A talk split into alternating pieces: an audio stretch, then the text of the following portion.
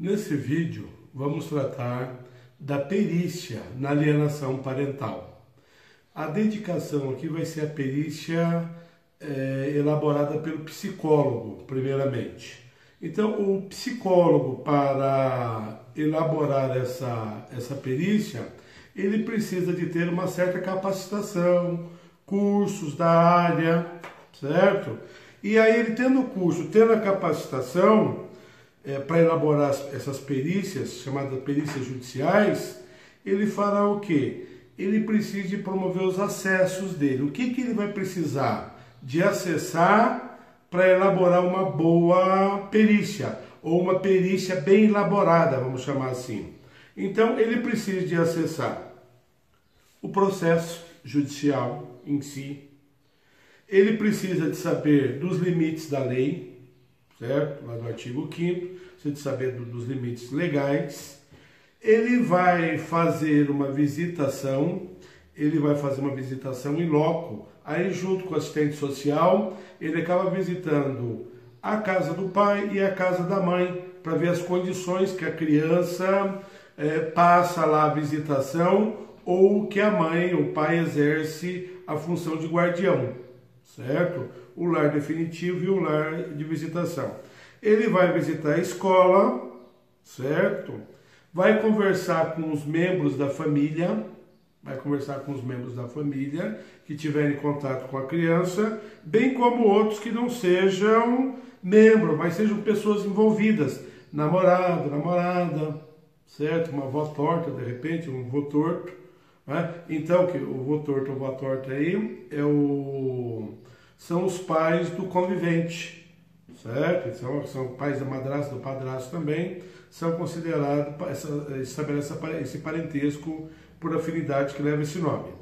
Nesse contexto aí, a gente tem o que? A escolha do profissional pelo juiz. Na maioria dos casos, o juiz não escolhe o profissional. Ou, ou ele presta concurso e ele faz parte daquele corpo do judiciário multidisciplinar. Então é dessa forma aí. Há a possibilidade, então, em alguns casos, de um juiz requisitar uma perícia por um perito psicólogo que ele tem afinidade, ou onde não tem isso daí, que ele selecione algum, algum psicólogo para é, elaborar essa, essa perícia. Em outros lugares, o próprio município monta uma central de psicólogos, é, geralmente com o nome de Centro de Apoio à Família, e a criança em situação de, de, de, de abandono ou em risco, saúde, daí é? a integridade física, moral, psicológica, e esses centros aí acabam promovendo uh, a elaboração desse laudo pericial. Então, a escolha do profissional. O profissional não pode ser inexperiente ou ser pouco capacitado, porque daí não sairá a perícia não sairá dentro dos padrões exigidos e não trará o que?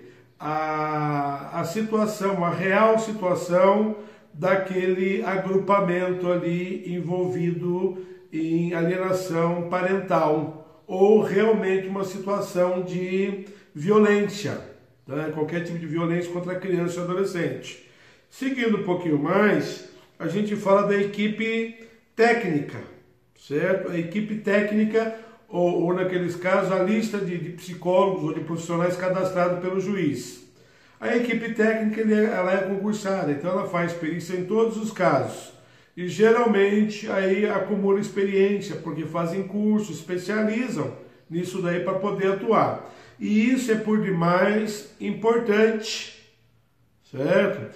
Porque o caso de reversão de guarda, por exemplo, que depende de laudo, ele acaba sendo um complicador, certo? Por quê? Porque se for com a base no laudo bem elaborado, nós teremos êxito. Se for um laudo mal elaborado, aí vai desmentir a realidade.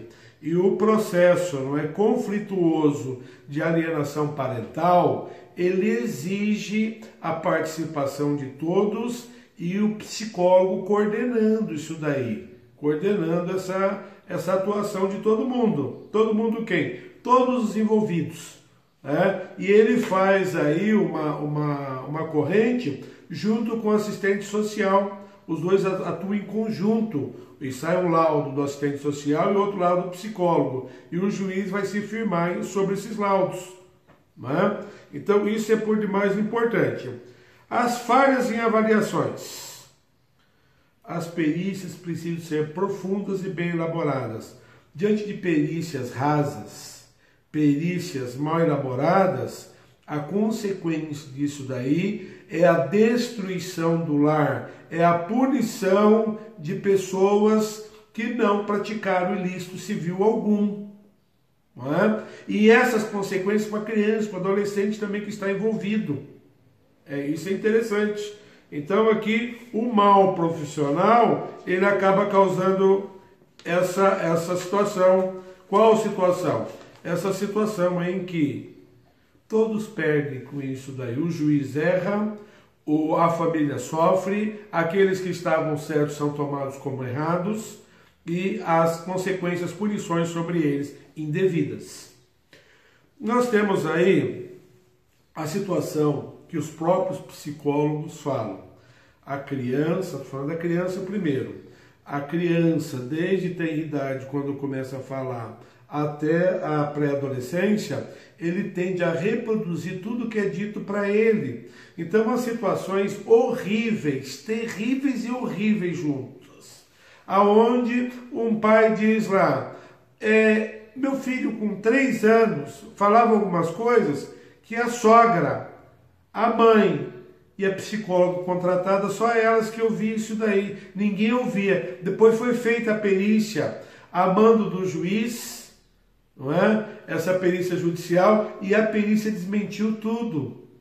Vejam bem a situação desse profissional que fez a perícia lá, paga a chamada perícia unilateral tá? que é feito por uma parte para dar sustentação. E o juiz pode ter crédito, pode dar crédito a essas perícias independentes.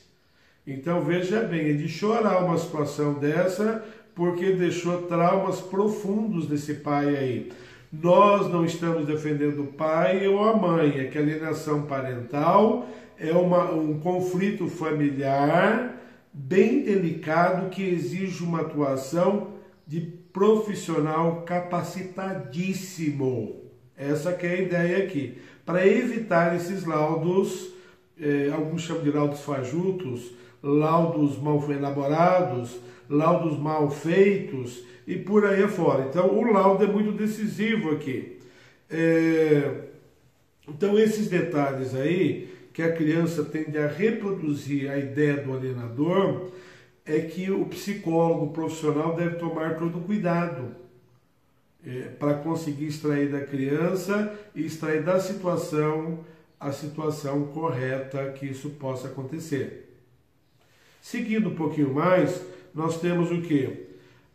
Que falar um pouquinho mais sobre a perícia unilateral. Então a parte interessada vai lá, contrata um psicólogo e ele emite um laudo. Qual que é a força desse laudo aí? Se a pessoa tem compromisso com a verdade, se é um especialista, é, é valioso o laudo. Agora, se for um profissional despreparado, com a parcialidade porque está recebendo, aí esse laudo realmente ele merece o que essa pessoa merece uma representação no Conselho dos Psicólogos para que seja processado pelo ilícito profissional que ele praticou. Isso é por demais interessante. O psicólogo precisa de ser profissional. Profissional. Ele precisa de bases para agir aí. Ele, com a especialização, sabe como agir. Ele precisa daquelas bases que nós dissemos para agir. Quais são as bases? Documentação, acesso à, residência, acesso à escola, acesso a todos os membros da família. Então, é uma questão de acesso e depois ele extrair as suas conclusões com relação à situação. É... Os prejuízos para os envolvidos, além da, injusti da injustiça cometida, porque quando o laudo ele é mal elaborado, o juiz comete injustiça com base nesse laudo. Isso é importante é, mencionar aqui que o laudo acaba levando o juiz a equívoco, sabendo que o juiz, claro, não precisa é, se firmar só no laudo. E mesmo porque o processo é lento, há rompimento de convivência por conta do laudo, olha o prejuízo que vai gerar, certo? É, fragiliza, fragiliza a, a formação psicológica da criança e do adolescente. Fica fragilizado nesse sentido aí. Os próprios psicólogos falam que a criança que sofre alienação parental, elas tendem a reproduzir esse comportamento depois nas suas famílias. Olha a consequência disso. Além daquilo que já chamou a atenção, da pessoa se viciar em droga, da pessoa ter problema psiquiátrico, psicológico, ou mesmo chegar ao, ao nível de suicídio. Então é importante chamar a atenção para os prejuízos para os envolvidos. E os pais também são intensamente prejudicados quando há um erro. Quando constata-se que há alienação parental e não há alienação parental, eles podem privilegiarem aquela pessoa é, alienada, que realmente praticou o ato. É, ou pode não prejudicar ele. Se não prejudicar, ele vai estar prejudicando a pessoa posicionada como alienador, que não é alienador, estava só falando a verdade, certo? Eu estava tentando comprovar a verdade. Então, o afastamento da família, todo esse, todo esse processo aí, ele é, é gerado a partir do laudo mal elaborado do psicólogo. É, a pedofilia e alienação parental. É um tema difícil, é um tema sofrível, porque a, o tipo de agressão aí atribuído ao alienador vai desde não deixar a criança ter receber o direito de visitação, lá fala que tava, não está na escola, fala que ele saiu, foi para a festa, não está, está dormindo. Então, essas invenções aí do alienador, o alienador às vezes nem conta com a criança, ele pratica esses atos de alienação. E, ou às vezes tem uma festa lá da, da, do Dia das Mães, o pai é o, o alienador, ele fala para o filho que vai comunicar e não comunica à mãe. Depois fala, eu fiz rei tua mãe, tua mãe que não quis vir, tua mãe não gosta de você. Dizer, olha a consequência do ato que é fomentado pelo alienador e é alimentado pelo seu ódio interno, por ser. Aí dá para atribuir várias qualidades negativas a ele, para ele poder agir dessa forma. Então isso é importante pontuar aqui que ele, essa ação dele, ela é desastrosa e ela causa então uma situação mais periclitante ainda. No desejo de vingança, então, os pais se tornam inimigos no divórcio ou na dissolução da união estável. E aí um começa a atribuir ao outro, né? o alienador atribui ao alienado e envolve o filho nessa briga aí. E o filho é o maior prejudicado, mas o alienado também sofre, sofre por demais. Ele está sendo acusado de praticar um ato, aqui nós estamos falando de, de, de pedofilia, sexual contra o seu filho. Isso é muito triste. É, então, num dos vídeos eu perguntei: pera lá, a gente precisa identificar os, as falhas e os acertos. Então, quando a gente vê uma reportagem, ou a reportagem só traz os acertos, ou só traz as falhas. As falhas. Olha lá que o, o, o juiz determinou que o, o fi, a filha ficasse com o pedófilo do pai. Quer dizer, é uma situação complicada para testar essa verdade, sabendo que o filho pode reproduzir, sabendo da situação do alienador, e a mãe lá jurando que era verdade. Então, essa situação aí, esse discurso de ódio, ele lesa, na verdade, o direito dos filhos. E é a avaliação profissional aí que pode levar tudo a perder, se não identifica a situação. Então, a situação até para o profissional mais experiente, a detecção dessa situação aí é muito difícil. Muito, muito difícil. Porque o que você sugere para uma criança ela tende a reproduzir. Isso é muito perigoso. Muito perigoso mesmo, perigoso por demais. Então, todos os profissionais em prol do menor. Por que, que todos os profissionais devem estar em prol do menor? Quantas pessoas atuam nesse processo judicial? seja ele um incidental de uma separação judicial, de uma guarda, uma visitação, seja um processo autônomo de alienação parental. Nós temos aí os profissionais psicólogos, assistentes sociais, juízes, advogados, promotores, todos os responsáveis pelas crianças, todos os parentes da criança, então, todos em prol do melhor para a criança e para o adolescente. E às vezes não dão conta que acabam errando. E esse erro aí, às vezes ele extrapola o limite do aceitável, passa rapidamente para a ilogicidade. E isso é lamentável. Isso é lamentável por demais. É, necessidade de acompanhamento de todos os pais, todos os pais. A falta de responsabilidade no caso de acusação falsa, aquele que acusa. Se ele acusou, ele pode ser responsabilizado civil e criminalmente. Certo? Nós teremos um vídeo para falar da dimensão criminal. O artigo que tratava alienação, alienação parental como crime foi vetado pela presidência da República. Então ele não é a, a, alienação parental não é crime, mas há crimes periféricos que podem, podem acontecer aí. Um deles é atribuir, instituir um procedimento, estabelecer um procedimento investigatório com relação ao suposto cônjuge alienado, o companheiro alienado, o pai alienado, a mãe alienada, e ser isso mentira. Isso é crime. Né? E a gente vai ver em outro vídeo. Então há possibilidade de aventar crimes aqui. Então há possibilidades. Não há falta de responsabilidade. Aquele que acusa deve responder. Como é impossível fazer prova, essa é a dor daquele pai alienado.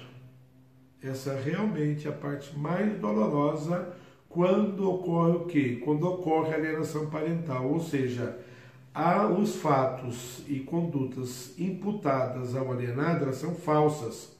Como que o alienado vai provar isso? Se não tem como reproduzir o ato. É impossível fazer o quê? Fazer prova daquilo que não aconteceu.